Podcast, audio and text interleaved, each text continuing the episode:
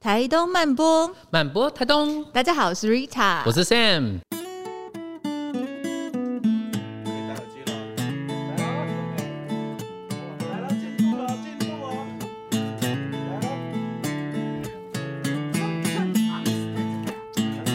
还有，假装安静，假装安静。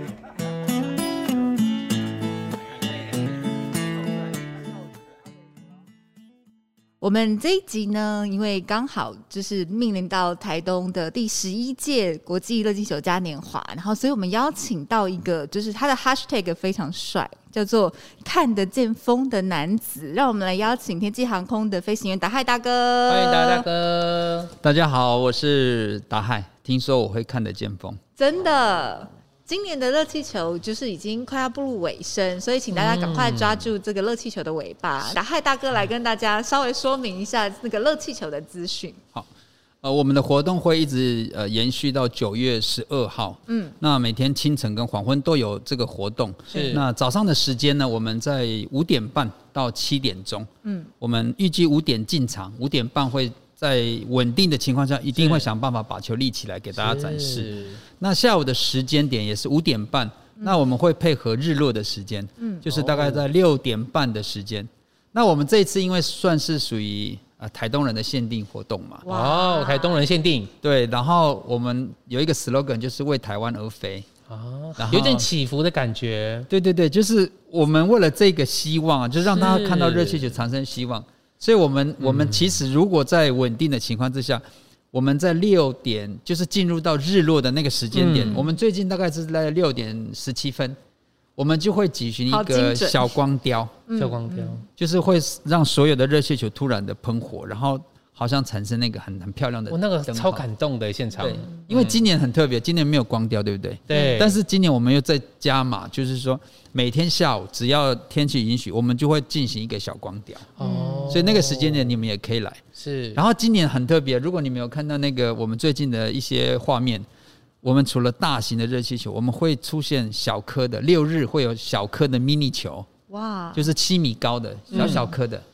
它是一比一的那个比例来制作的，那个也是我们今年推出的。哦了，解可爱哦，那很多人可能还是有一点觉得说，那是台东人限定，那我们来干嘛？他干们嘛？可以对来，大家可以来看，其实，其实它的整个规划里面，我们有一个所谓的飞航的呃专属区。嗯对，那专属区有两个部分，一个是我们的搭乘区对。那搭乘区是因为考量到防疫的问题，所以我们还是以台东人预约线上预约来搭乘。哦这个是是目前是不开放给是其他的，是但是除了这个所谓的观赏的台东人限定的管制区嗯以外，其实我们那个地方很大嘛，对，将近五公顷的地方对，所以其他不算是所谓的管制区的周边，都是开放各县市的呃好朋友可以或进场球迷的都可以进场嗯来看。看热气球，所以不会说是啊只有台东人才可以进场看，哦不是不是，是是所有的人除了管制区之外，所有的人都可以进场看球。了解，其实光是在下面，就是看着很多的热气球一起升，就是对呃浮在这个天空上立球起来，你就会觉得说是很壮观的一个画非面。常感动嗯。达嗨哥可以跟我们讲一下怎么看得见风吗？为什么飞行员要看得见风？呃，热气球它主要的动力是风嘛，嗯是所以你的行进方向啊，你要去哪里啊，对都跟风有关，嗯，所以你必须要看得见风，对，才能够控制你的热气球去你要去的地方。嗯。但听说达嗨哥有小技巧，其实热气球它在判断风哦，嗯我们并不是实际看见风，嗯，呃风是透明的，也是看不见。是但是我们有一些技巧啊，比如说呃，清清晨飞行的时候，我们会看到有一些农夫他们很早起床，嗯，然后他们会烧火。我一直到现在也不知道为什么他们早上都要烧火，嗯，但是烧出来的火的烟对，会变成我们的一个风的方向的判断、嗯是啊，这是一个。那另外一个就是我们会看树梢摆动的位置，我那个要很眼睛要很锐利吧，眼力要很好对啊，但这个应该是飞行员的强一个项基本条件，对是不对。我听一些资深的飞行员他们说，你成为飞行员哦，你的眼睛会很锐利，嗯嗯就是看一些小的东西会很自然的会看见，是所以我觉得这个也是一个职业的一个能力吧。嗯但是如果你在高空，比如说一千两百英尺或甚至两千五百英尺，嗯哇哦，这样子细节的东西看不见，嗯那我们就会用一个更专业、更专业的部分清楚的方式，我们就是什么？就是吐口水。吐口水有没有？老师说不可以乱吐 口水，但是飞行员是合法的。就是透过吐口水来去判断那个风向的所哦在。对，没错，因为我们其实每一个不同高度，它有不同的风速跟风向。是然后随着我们把口水往外吐，是然后看到那个头口水它移动的速度、方向跟角度，我们大概就可以判断哪一个高度有怎么样的风的表现。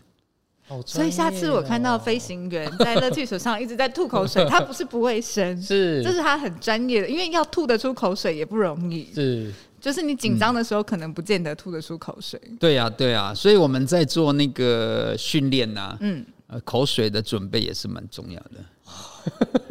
就是很感觉特别的近， 感觉要储存很多这样子。。 对，而且刚刚那个我们在会前聊的时候，其实达克泰哥还有讲到一件事情，就是你要当飞行员这件事情，因为他在高空上有很多的危机应变跟判断嘛。其实你的抗压力要很好，结果竟然有一个检测是在测脑波，是要测智商吗？还是 脑波？应该不是测智商，要不然的话我应该不会 过。不过我们在那个每次在测试我们的体能的时候啊，嗯脑波的测试非常重要。它那个是要经过航医中心来是做测试。嗯，我记得那个时候我们在做脑波测试的时候，它就是在我们的头上会贴很多的东西，就是线路。很像那哦我个对对实对验室我我也是这样想当当当当，嗯，对，就贴很多，然后都有有一些线这样子，对是对这样子吗？对，没错。哦然酷然后你会在那个一个房间，我也不知道为什么他们一定要把房间弄得很黑暗，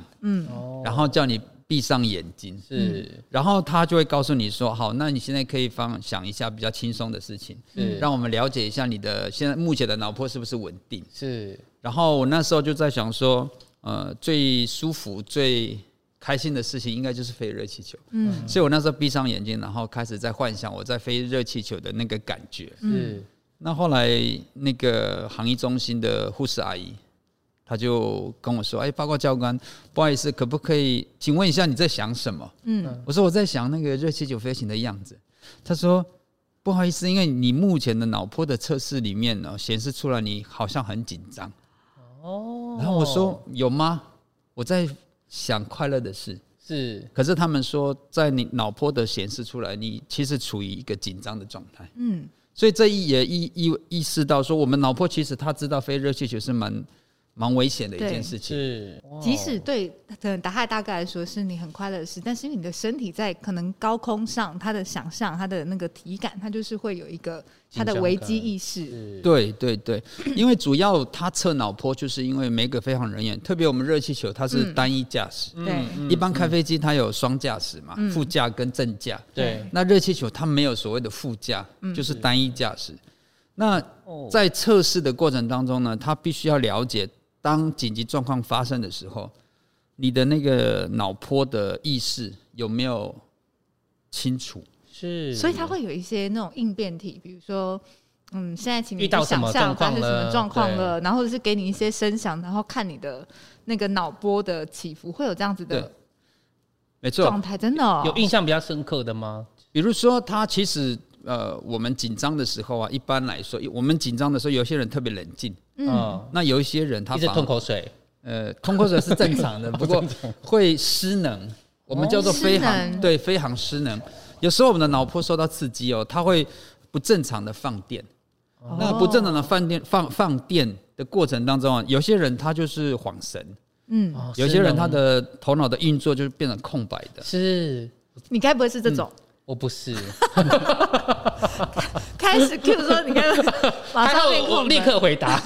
要不然就表示我真蛮直男的。还有吗？达海嗯哥，比如说像我们开车啊，我们开车有一些人碰到紧急状况的时候对，他很清楚要踩刹车，对嗯然后握好方向盘。是应变能力很好，对对对，啊，有一些人就是他就会下到之后，他就踩油门，对对然后双手就放开。哇，这个就是我们哦好我们测试我们脑波当下的反应。是那是热气球飞行员他其实很被动的飞行，是所以这意味到说，当你在飞行的时候，如果你碰到你无法掌控的情况之下是，你应该要更冷静。那你如果你的脑波的那个反应没有那么完呃完备的话，是你可能就会放弃飞行，哇塞，甚至紧张过度就不知道如何判断。是哎，我觉得飞行员这种工作其实很不容易，嗯，在体能的部分，在判断的部分，或者是说像是比如说你对于高空这样的距离，你就不会觉得恐惧。没错，对啊哎，没有呢，其实还是会恐惧，是不是？我蛮怕高的真，的假的？因为那你怎么克服那么厉害？ 那怎么当热气球飞行员？你们没有搭过热气球，对不对？对，对、就是我只有搭过三 D 版的，因为很弱 搭搭热气球，它很特别的地方就是你其实除了那个藤篮之外，是你整个的体感是在平悬地。哦挂在那个空中。嗯，像我们搭飞机啊，可能一万英尺，我们其实没有感觉到在飞行。对，是，但是热气球，它的你的三百六十度，是它的整个景观景观，然后你实际看到的山脉，是它其实高度落差很很很有很大感觉嗯的，嗯对，所以我们那时候去的时候，只有你上到藤缆之后，你才会发现说，哦，那个高度是很很实际的。是所以人就是会怕高嘛，嗯是然后旁边又没有也没有什么飞那个降落伞对，啊，也没有固定的地方，是，所以那种没有安全感会让人家怕高。所以我也是啊，即便飞了很多次，其实还是一样。对，到我到现在还是会怕高啊。那有没有碰到那种在上面他很想打，因为就觉得其实像我是怕高的人，可是我会有一个幻想，觉得热气球好像相对很安全。嗯，就是它好像有一个可以就是在框住你，然后好像跟平地差不多的感觉。不哦会像是那个高空弹跳，就是你对周边都没东西，然后你的那个瞬间的高低落差哦是太大，是你会觉得心脏负荷不了。是我会有一个幻想，就觉得说，好像热气球它是缓步上升、缓步下降，哦，所以好像蛮适合那种很巨高，但是又想要遨游天际的人。是那照达亥大哥这样子讲，如果有一般的游客，他可能抱持着这样子的一个误解，上去热气球，可是他飞到高空了，他突然怕的要命，那怎么办？我我们的那个专业的训练就是会先让他蹲下来，哦。然后因为他蹲下来是因为在框框里面，他会觉得有安全感，对不对？对对对，哦其实我我们像我们飞行员啊，我们除了做飞行，然后做导览，其实安抚也是我们的一个重要的工作。哦，的确，嗯因为就只有你带着他们啊。对对对，所以你你本身的那个呃气势，你要让他知道你很很有安全感，是甚至你看到他已经有点呃开始紧张，是，你必须要，要引开他的注意力啊，比如说可能开始介绍一些地形啊，或者是接缝里啊，呃呃，接缝你是接近地面的时候再做，啊，所以我我们等都一需下要要打电话了，你不要这边乱讲。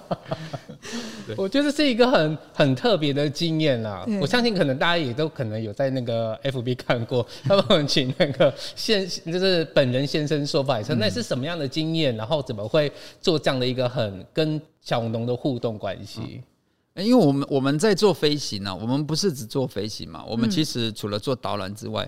呃，我自己本身更想要让他们去接触到我们看到的人。是那热气球它其实飞行在稳定的气流之下，它是很稳定的，嗯，那速度也不快，大概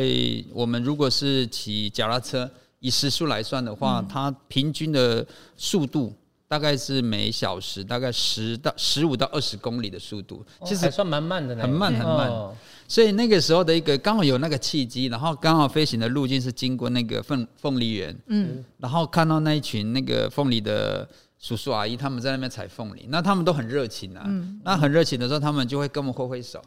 那我那时候就突突发奇想说，那我们下去跟他打个招呼吧，所以我们就开始呃开始控制热气球，开始接近他们。是诶，怎么好刺激哦，就越来越接近了？然后那个农夫他就问我说：“诶，你们要不要吃凤梨？”我说超可爱，可以哦，真的，对，哎，真的很热情呢，哦，对啊，对啊，对啊，然后他就丢了，那丢了我也很自然就接了。那我们就接了之后，哎，发现嗯说，哎，这样蛮好玩的。是我现在我听到现在我才想到一个 bug，是他就算接到又怎样，他也不可能在上面吃。对，也 是，还是就是已经已经开始有带水果到的，还没还没。笑。我我们其实因为热气球它有一个很特别的传统，就是你落地之后我们会开香槟、对颁啊证书，对哦是，所以那个时候我们就一方面喝香槟，然后切凤梨，大家一起吃哦，的。我觉得那个那个在车在那个飞那个热气球上面的那一群、那一群客人，嗯是我觉得他们是此生难忘、哎赚到而且真的是赚到，而且你会哎那个感觉，我觉得它会很特别，就是你好像又跟地面的这些在地的人有了一个很很很有趣、很亲切的互动。但是这件事情好像不是一个哒哒可以做的事情，对不对？对对对对对，那个也是一个一个回忆就好了啦。对啊因为其实我们在整个飞航作业里面呢、啊，嗯，呃，你在我们的藤篮就是机身嘛，是对所以你不可能像我们搭飞机，不可能突然开窗户然后拿一个东西，那个是不合法的。对，是那我们我们在接这个凤梨里面也是要受到受到民航局他们的管辖，就是为了确保嗯呃整个飞行安全飞航的安全，嗯所以呃有提醒我们就是不可以做这样子的对抛接的动作了。啊，真可惜，那个对已经变成历史的一刻了，对没了。对对，搭对到那一场的对人赚到很赚到，因对为达泰大哥被祭奠，因为那一次 就哦有接到那个民航局的关关心电话嗯，告诉就是达泰大哥提醒他说，哎、其实这样子的事情，他还是会有一些非安的危险。嗯是，所以这个此情可待成追忆，就变成是一个历史的回忆这样子。对对对那那就是我那批乘客，其实到现在也是好朋友。就是工作很迷人的地方也是在这，就嗯真的是再到后面变朋友哎、嗯，我记得达黑哥好像有一个印象最深刻，就是他接的第一组商业嗯的客人，这个也哦很酷，因为的确像热气球，它是需要一个，它是一个很体感的，就是我一直都相信，就是每一个每一组乘客，他们一定都背后有故事才会去搭热气球，因为是其实搭热气球蛮蛮贵的。蛮贵的，对，常常我碰到的客人都说九千块，那九千块我的日本都来回了。嗯就真这样，的我我。用这样换算的，对啊，那这样子的话，我我这样子好像哦美猴这样子。难怪国旅市场一直吵不太起来，因为换算那个廉价航空的价格，就可以去了一趟日本来回。国旅旅客真的很爱追求 CP 没值，错他们也常常跟我讲说：“哇，你们这行程我可以去香港玩了。哦，自动换算想说拜托大家支持在自己的土地上旅行，它是不一样的感觉。台湾有很多你认认识不到的美丽，对对例如就是你的第一次经验，大汉哦，哥，对对对，那个时候其实呃，我接到的一个第一个任务就是要在第一呃我们台湾的第一场的商业飞行。嗯，所以那时候长官也特别告诉我，这个很蛮重要的，所以嗯你要、历史性的一刻，对历史系的一课，你要做一个范本，就是不管飞行的路径啊，然后你的对话啊，你要做导览，不是只是带他们飞然后下来。为了这个，我们还去上课，嗯嗯，认识什么叫都兰山，都兰山的来源是什么，它的含义是什么，所以所以都要都要练习。所以我那个时候前一天就是对着镜子开始练习导 览，是然后我想说我一定要好好的发挥一下我做的准备，是所以我到了现场之后，就有两位呃一对情侣啦，他们就走过来。可是当下我就有点觉得很奇怪、啊，因为为什么他们还需要人搀扶过来？是嗯那我才发现，就是说我这个乘客他们是一个是全盲，一个是几乎快全盲。哇这样子对会想要去搭热气球，可是他们看不到，对不对？对，对嗯，所以这个也是让我很大的疑问。是只是当下我一直想的一个问题就是说，我要怎么做导览？嗯。是一个很难的课题耶，因为你介绍都兰山，他也不知道都兰山长什么样。而且看对看不到在哪里。嗯对对啊呀、所以那个时候起飞，起飞之后一段时间，我觉得我还是要讲一下，因为毕竟练习过了 嘛。然后因为这个还要还要回报给长那官时候一直啊，吞口水吧，是不是没有口水了你？应应该都吞吞光都干光了。 了 对对，所以我就很自然就问他说啊，怎么样啊？你们觉得飞行还好吗？我们现在开始起飞了。嗯，然后他竟然回我说：“我知道啊，我知道已经在起飞。嗯那我就很好奇哦啊，我说：“诶你看不见，那你怎么起飞？你怎么知道我们起飞了？”他说我：“我开始感觉我的脚底痒痒的。”嗯，所以意思是他已经就算他看不到，感受其实还是会感受到哈。嗯，刺刺的，对 对对。然后上去之后啊，那我就说，那我们现在要开始呃升空，呃，就是把高度拉高了。那你知道吗？他说我知道啊。我说为什么你又知道？他就说我开始感觉到我的那个皮肤开始有一种湿润的感觉。哇，好有趣哦！对啊嗯对，所其实以身体是可以感受到的，对不对？对对对，就是嗯那个体感其实是很清楚的。对啊，然后下降的时候啊，那我想说下降，那你你应该就是感觉不一样。然后他竟然也说，我知道啊我们现在也开始接近地面，是那我就很好奇的问对他说，哎，那你又怎么知道我们嗯开始接近地面？他说他开始听到鸟叫声，我觉得这一趟对他好像是我们的老师哎、嗯对对我们有可能没有察觉到他的变化，可是这个这个这个旅客却告诉了我们在某个阶段身体的反应是什么。就是像他们可能因为有一些感官被剥夺了，可是他们反而会更珍惜去用仅有的一些感官去感受这个世界。是除了大家呃在上面有接待过这样子的盲人，还有什么大接待顾客？你觉得打嗨哥比较印象深刻的？其实很多、欸、很多我我分享过几个，不过我现在头脑里面其实突然浮浮现很多很多的故事，是像前前几天那个有一对呃夫妻，他嗯们带着两个小孩，是他们就是跑来找我，两大两小嗯那，这个是我大概才在八年前的乘客，哦那这个很特别哦。这这两个乘客，因为我们那个时候为了节省那个成本，所以我们一个一架是分两段飞，是就是 A 到 B，B 到 C，嗯然后 A 点到 B 点是一个男生，是然后 B 点到一个 C 点是一个女生，嗯然后就是他们是不同的架次，但是同同一班呢、嗯然后他们落地之后啊，就是他们就互相交换照片，嗯然后他们两个就在一起？在一起，然后生了两个小 baby。哇到现热在气球之恋，这个对是个好特别的经验哦。，对啊，对啊。然后他们前几天还特别来，就是来看热气球这样。是那我们我们变成了很好的朋友。哇，但是好像听说也有在热气球上面，就是大家都想说在上面求婚一定是百分百的百分命中百，但是达嗨大哥好像最就是下修，对下修有点像 GDP 值一有样，碰到那个就是下修失败的，对啊，对啊。其实我也相信，到现在应该还算百分之百。不过就是那一个那一对，就是对我真的要想唯一的百分之例外九十嗯九。对啊，那个那个故事大概就是说，呃，其实因为我们每次在接这个案子的话，嗯通常都是男生会先联系嘛，对联系说，哎，我我也要求婚，求婚然后我们就要给他一点点，那你要告诉我你什么时候突然要下跪是之类的那个动作，你要让我 要 cue 好我，要不然我 我好刚有趣， 开始下降的时候，你给我跪下来，就那个画面就对很很怪嘛，对不对是？所以那个时候我就说好，OK，那我我们就我会告诉你，我会回报给地勤嗯说，哦，目前高度两千两千五百英尺，嗯然后地勤要收到是否收到？你听到两千五百关键字英尺的时候，你就嗯突然跪下来，哦，哦，都讲好了，所以我们那时候就暗号，对暗暗号号对暗号。然后呢，我看那女生也是很开心，但是不是很自然啊。哦，是不是有点感觉？嗯，我觉得但是我们女生的第六感，是呃，也有可能。哦，然后呢？然后就我们就飞到两千五百英尺，然后就说好，我们目前的高度是多少？那男生就知道了。然后那男生就是可能他也想要打听那女生她现在的心情怎么样吧。那时候我记得他那时候问他说：“你知道今天是什么日子吗？”嗯，那女生就很冷的回他：“什么日子？”他说：“你可以猜猜看啊呐、蛛丝马迹，对，然后那女生就说：“你的生日吗？”哦，那男生说：“不是，还有更重要的日子。”然后一直问了好几个问题，我自己都开始觉得说你不应该再问了， 真的就是对你应可该以直是个接儿子了，对，因为那个那个 看得到那个反应，女生的反应就是很冷漠，很冷漠。嗯然后他最后回他就说：“啊是怎样？是王母娘娘的生日啊、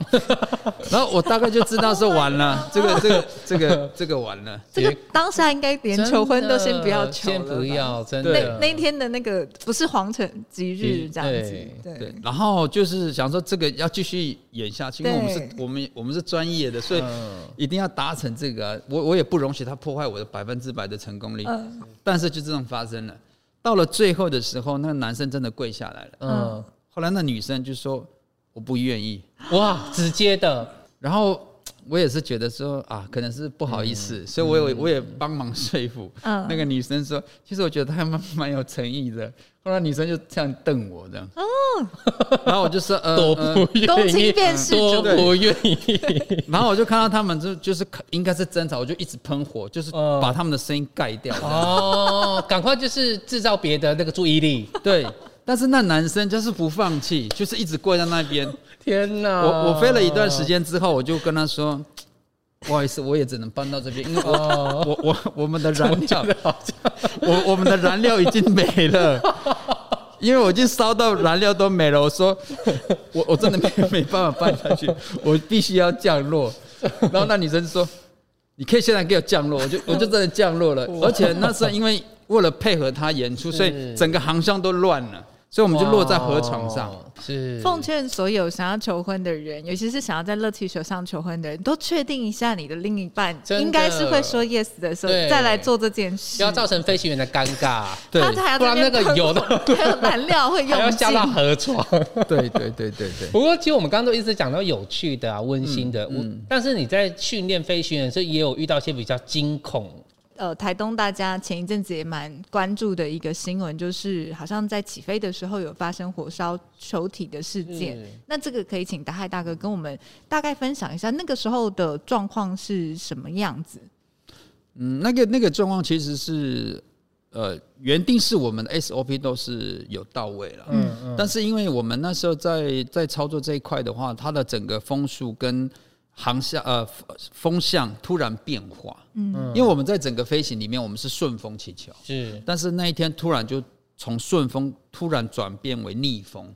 所以为了要处置这一颗热气球的方向，是那我们在做那个调整的时候啊，就是被风稍微拖行了。嗯，那拖行你拖行的过程当中，那大概比较接近一点树林，但是我们那个飞行员其实蛮有经验的，就是是他在处置上，呃，因为那个时候是在做起球的作业，所以没有任何的乘客在里面，哦所以等于是他单独在做处置。是那他的标准作业都弄得很好，就是包括他可能把母火关掉啊，然后因为可能在导燃的时候要赶快把热气球排掉，所以我我们在这一次的这个这个事件之后，我们就是呃受到民航局的一个要求，要更更确实，然后更严谨的看待每一个风向的判断。所以作为一个飞行员，其实要很多专业跟应变能力要非常强。嗯但是如果碰到这种可能突然有一些意外的事故，比如说好像打害大哥也有一个火那个电线杆的事件，嗯，那个那个就是在做训练的时候嘛，嗯，那我们在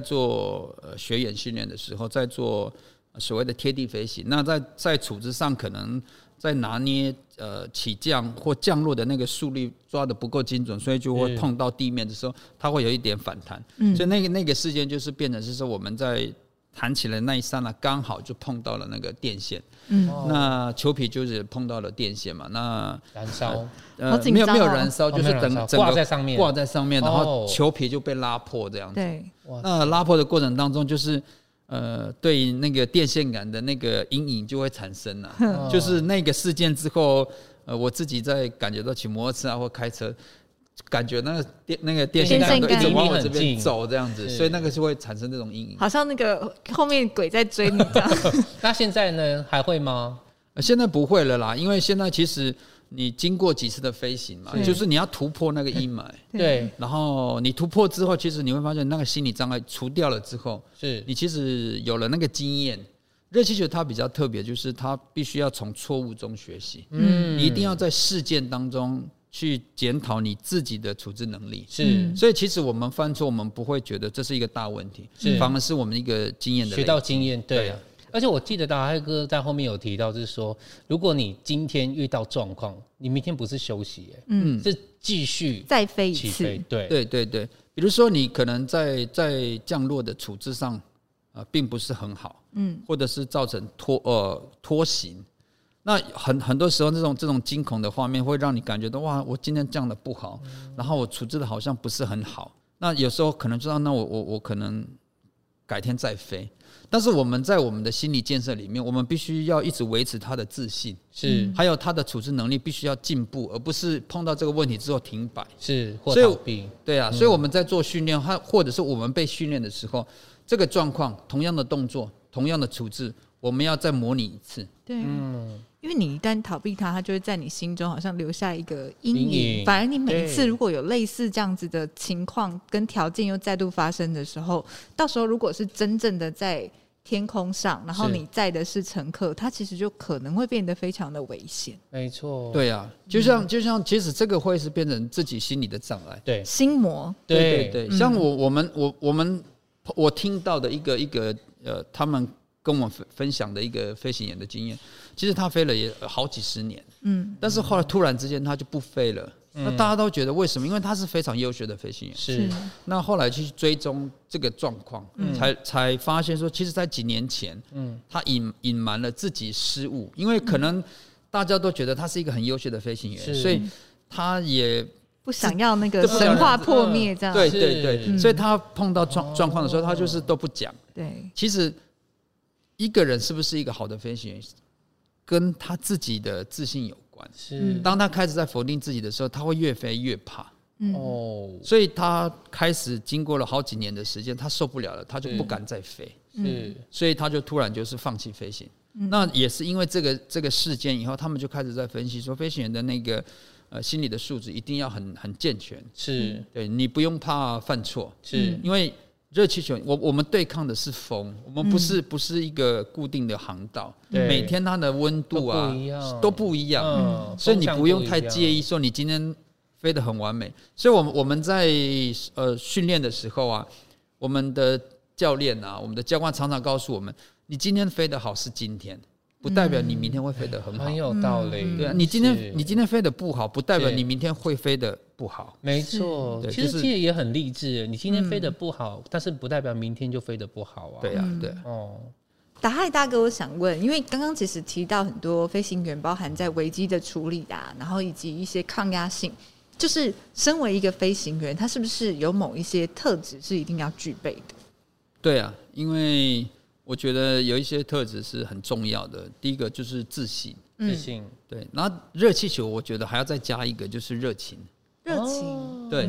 因为所有的飞行员他会自信的原因，不是因为他的身份，是就是因为你所有的判断跟决定都是机机长他自己要下判断，是他自己要做评估。是所以如果我们没有那个自信的话，你会发现你很很容易呃做错误的判断。优柔寡断，你就是要很当机立断，那个自信。其实我今天看到达海大哥的时候，我就觉得他身上就是散发一种飞行员的自信的魅力。对，或者是像机长对哦，就是那种他是航空公很司果断的，然后他嗯是很精准的，他是对他自己的判断他会有信心的。是好像想想确实是要这样，不然如果乘客在搭乘对啊哎热气球，然后那个人他就是哎还在那边紧张所以那那那我要怎么 样？嘎嘎 在旁边吓死了。对，所以那为什么要热情？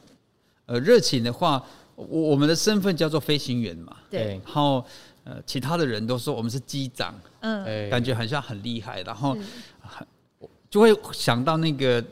呃我们搭飞机的时候，那些机长都穿的帅帅的，然后他没的错拿着那个行行李箱对对对对，那可是那个在热气球里面完全看不到，嗯，为什么呢？因为第一个我们的时间点，我们工作的时间点是清晨跟黄昏，嗯对，其实那个时候是其实是没有人注意到你的时候，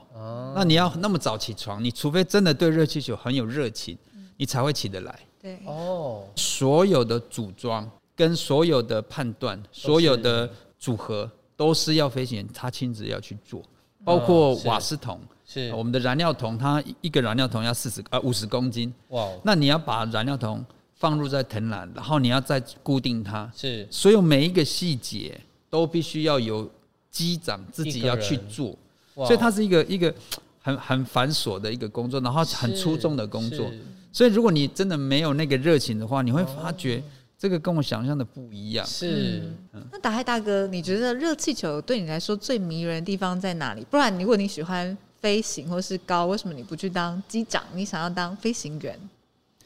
其实我我做了热气球飞行员以后，我才爱上成为热气球飞行员这件事情。怎么说？呃，第一个就是说你在整个操控上啊，嗯，当你掌握了热气球的操控的时候，你会发觉这是一个很有成就很有感挑战哦性，然后很好玩的一件事情。是，因为你每天飞的航道啊都不一样，每天都不一样。是我一直一直到现在，我都觉得热气球最好玩的地方就是你每天飞行的起飞场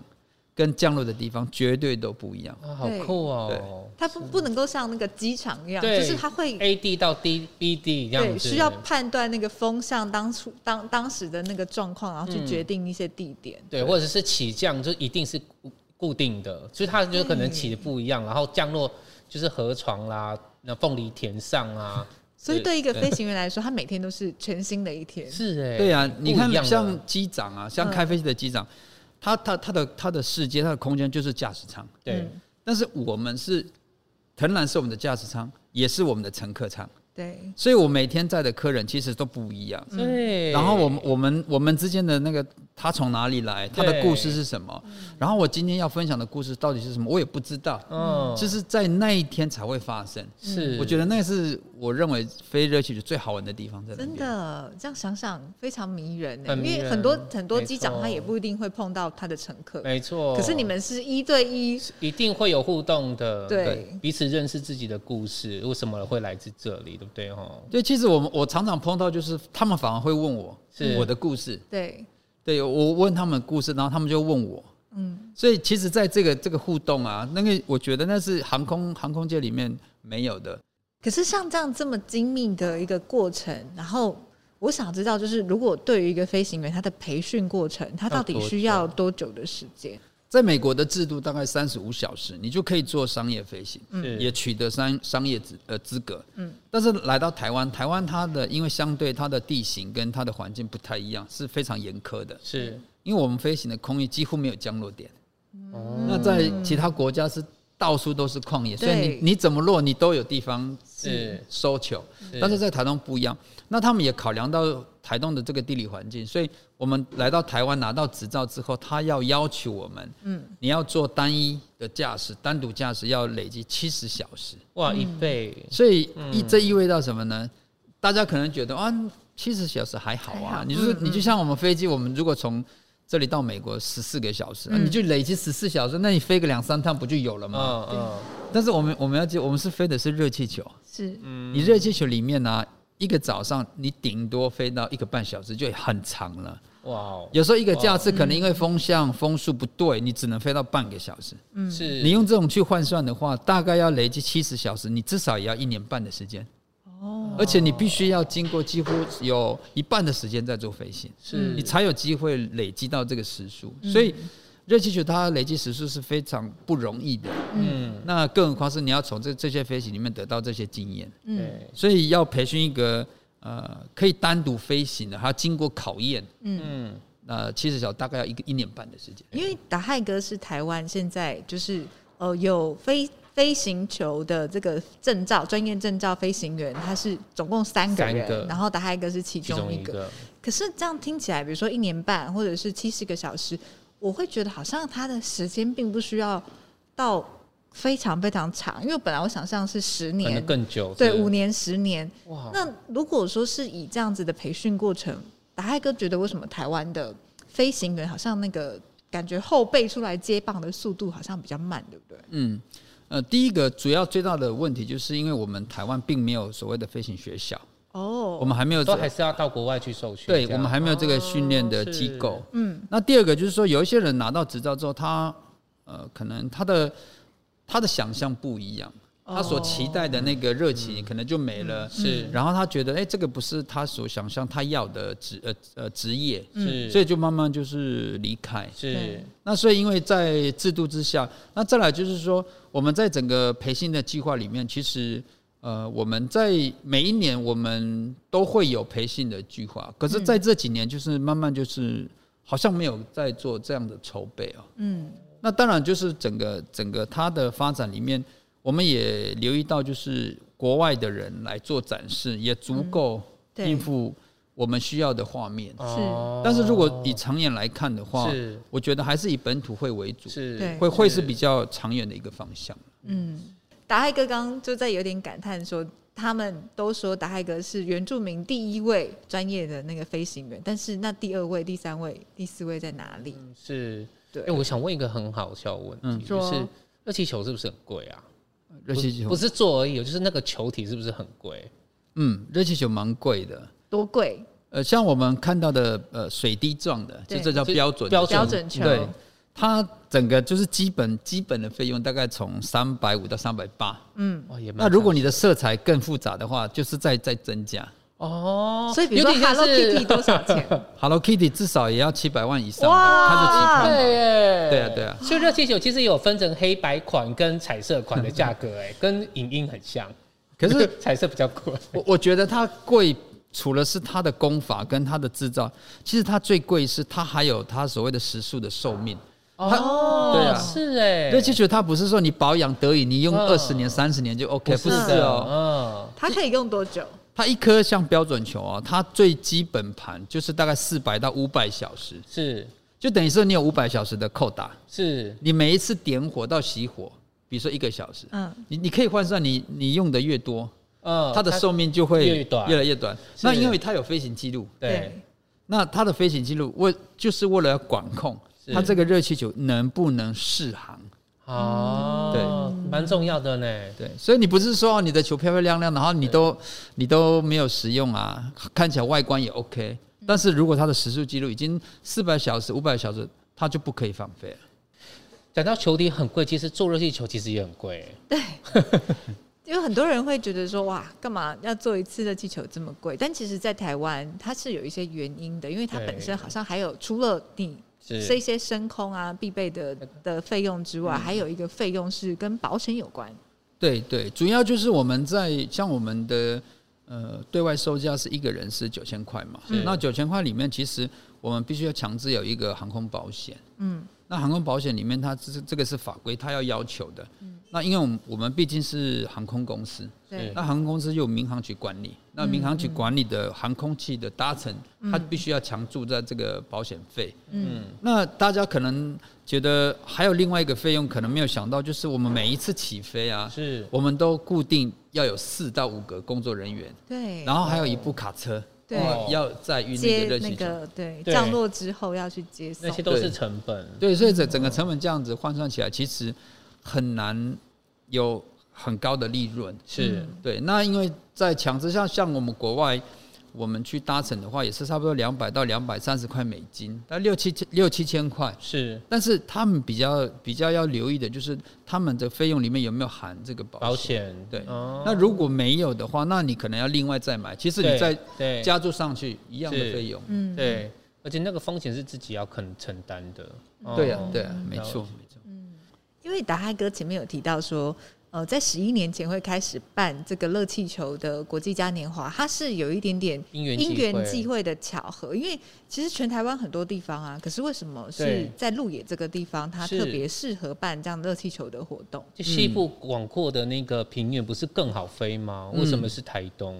那最重要的原因是热气球会发展在台东，是因为空域的问题。空域的问题，对，因为我们整个台湾其实它所有的空域都已经画完了，就是啊，某一个区块是属于民航机，某一个区块是军用的。嗯是军机啊，或者民航机都会在天空飞行，但是台东这边不太一样。对，刚好这个花东纵谷区，它就是被规范为就是呃战备或者是紧急医疗使用的航道。对我每次坐飞机从台北回来台东，都是走海，海岸线在海洋对这样对绕到台东对来的。那热气球它又有很特别的地方是，它不像飞机，它有避让的功能。嗯，所谓的避让就是你看到对面的飞机，哇可以转弯这你突样突然左转或右转，嗯热气球没办法。是它那会撞在一跟起。啊 对就跟着风，顺着风这样子。对，有时候呢，你嗯你就算你呼我了，说哎，达海，我现在经过你那边，我有时候我也没办法，嗯我我找不到那个左转的风， 我对你你要我怎样？对，那最好的方法解决方法就是热气球一起飞，所有的空域都净空，是嗯只有热气球才能够在对是空中飞。那刚好台东就有这样子的得天独厚的空域的需真求，的哎，对因为两个山，然后它的那个风向、就嗯又是、相对稳定。对哦，中央山脉跟海岸山脉对阻隔那个东西向的风这样子。，对，没错。那当然，但因为台东的地形，它也算是人口居住密度也是不高比，较对低，，嗯比较分散，然后也不高。对，嗯所以也不会造成说啊，我好像会随时会落在人家屋顶上嗯这样子。所以这样子的整个条件下，就是最后民航局他也同意嗯，把这个划给热气球的空域，对，是然后整个环境里面它也很适合，因为热气球它飞行它就是要有山有海，嗯，才会漂亮。它才会漂亮，是然后搭配它的颜色。是，所就是以不可台以东雾这蒙是蒙的，就是那或种是很多空气烟囱，在海。然后在上面你在说的是台脸中就吗？黑的，可是你你要想想看哦，其实我们的地形风影响我们的风向。如果我们在大楼穿梭飞行的话，你看那个风如果撞击到那个大楼，然后它的风就乱窜，对，是你你根本不知道我是现在要到底掌握哪一道风，哎嗯真的，所以要开阔的，然后是呃，像纵谷、花东纵谷这样的环境比较适合飞热气球。其实很多台东人想到，哎、跟外地人去讲到说，哦我是台东人，或是我住在台东，但他真的到现在都是很多人第一印象冒出来的反应，就是哦，我知道是那个热气球的地方，嗯是热气球的故乡，是就会有一种那种嘖台东人的骄骄傲这感。样子。打嗨大哥有这样子的感受吗？你说走路有风吗？有吗？本来就有风，但是可啊 本来能风本更来，大我。觉得打嗨大哥现在气场很强， 感觉好。平常自己有自制一些电 风扇， 它前面也有这走样子路有风这对样。那但是有因为觉得热气球飞行员这件事情，感觉更有一种荣耀感嘛一定有啊，就是像我们，因为我我我年轻就是已经在外地工作嘛，是所以所以我我因为办活动，所以就是其实各个县市都会去。是那他们都会说、啊、你从哪里来？台东、嗯哦，台东啊，那蛮漂亮的，就没有了，就没有了。好山好 水，好好无无聊聊的。 那那大现致是现多久在前现在事就了不一样了。，哦对。其实就像我们穿穿制服啊，嗯或者是走出去，我们就会。比如说 T 恤啊，或者是什么嗯 polo 衫，然后刚好有热气球，他们就会说你是台东来的吗？哎、哇哦我说你怎么知道？等号了？我说看到你有穿那个热气那个球热气球热的气球衣服，对是，然后我上次也有分享，就是那个我那时候去参加一个那个新书发表会，嗯然后我们要赶着回来，然后我们就发生了一个小擦撞，就是车子的小擦撞，在台北。那因为台北嘛，很多车，然后他们还要处理很多文件，所以哦哇要花很花很多时时间。然后一个警察就来了，然后他就说、啊、怎么样啊？怎么发生什么事？我说、嗯我们要赶回去台东这样。嗯他就看一看，哎、你是达爱吗？啊我说，哎、你认识我吗？他说，你忘记了，我我带我的家人搭你的热气球、哎，太巧了。然后我就我觉得、哎这真的哦、他说啊，这个还好啦，签一签了啊，那和解了，哈哈，就没事了，就走也了。太巧了吧？对，所以就感觉说，哎、我们我们台东人不一样了，这样是是，我觉得这也是一种缘分呢，吼，嗯就这样台北这样，哎，因为一个事故，然后遇到自己搭搭过的客人这样。对，其实热气球真的为台东带来蛮多观光的人潮，然是后也让全台湾很多其他地区的居民都可能更因为这个热气球而有机会到台东来旅行，然后更了解这个地方。没错。所以我觉得它也是为台东带来很多正向的一些效益。是，但是某一个程度而言，达海大哥，你这边会不会有一些觉得好像还好，还可以在更好的地方？嗯嗯我觉得有一个期许，就是说希望把这样的文化传承下去。嗯嗯，那传承传承下去的话，当然就是我们现在也正在努力，就是建构我们的飞行飞行学校。嗯是那我们现在也在在已经在呃初步的在这规划这件事嗯情。那对于所谓的那个热气球的在地的经营，我也觉得很重要，嗯因为毕竟我们在飞行的过程当中，从另外一个角度来说，的确我们是打扰到他们了，是因为我们我们的飞行都是清晨嘛，嗯是其实那个时段他们应该是在睡觉的时候，嗯但是当我们开始起飞那轰轰轰的声音，其实对他们来说是一个打扰。嗯是那虽然是很美，但是对当地的人来说，他们就是他们是农夫嘛，是所以他们要很早很早睡觉，然后很早起床，是然后他需要休息，然后被打扰到。是但是常常会有有一些误解，就感觉到好像我们呃让他们感觉到很很很不方便，嗯包括他们的进出的那个路线呢、也会有管制啊，对哦是，或者是我们看到很多外地的人，他们可能就是会乱丢垃圾啊，或是这样子。那对他们来说，的确是一种好像负担。是困扰，对啊，那我觉得这第一个就是说，先让他们就是第一个，他们也必须要呃认同呃热气球。对那我们在所谓的主办主办方也好，或者是台东县政府的这段力量，其实我们应该让他们建立他们的认同感，是嗯让他们觉得这个就是我们的品牌，而是而不是变成说好像当他们每一年夏天都是完了，哇，又要怎么样，又要怎么对样，，又是一个是噩梦这样子。对是对对，我觉得他可能要花一点心思去去经营这件事情呢、啊。需要在地人嗯本身对于这件事情的认认同同感，是然后以及他可以更深入的去贯穿到这件事情是在大家的生活当中是有连接的，对，没错。然后对这件事情是认同的，是是骄傲的这样子是。那这个品牌它可能才有机会更长远的走下去。没错，对很棒哎。那也邀请各位，因为其实现在热气球节已经步入尾声。是那如果说你还没有机会可以来到台东的话，也欢迎来这边响应。那或者是甚至是从电脑上面今年可能因为疫情的关系，大家稍微忍耐一下，先尝尝鲜，然后先感受一下。那等到明年有机会的话，也都可以再来参与。不过这件事情，我还还想说跟各位呃听众、观众朋友讲的一个资讯就是，是大家都会以为说热气球只有在热气球节的时候才可以搭乘，其实不是哦，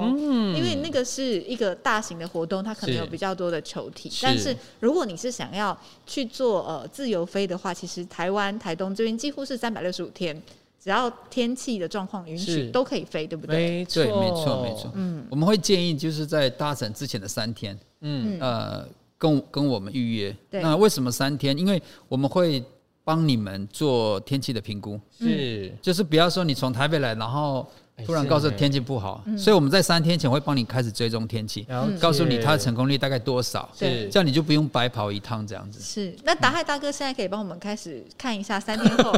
的概率怎直么接样预约，直接对，预约，直接预约。大概对大概大概有六成，哇塞！哇塞让我们飞上青天，这不样。会天气不好叫我们去采凤梨 吧？像那个土耳其就是去骑马， 对， 然后结果我们其实是以为要去搭热气球去采风 铃，然后如果来搭来参加这个热气球的这一些呃旅游的游客，除了搭乘热气球之外，其实绿绿那鹿野不好意思，鹿野那里有很多在地的活动，比如说采凤梨，是比如说去品尝那个红乌龙茶，没错还有很多当地的一些部落都可以，欢迎对大家可以有机会就是一起去，你都来了，你就好好的再更深入的去感受这个地方的风土人情。是对，那我们就这样喽，台东漫播，满博台东，下周五见喽，拜啦拜拜，谢谢达海哥谢谢谢谢谢达海哥。谢谢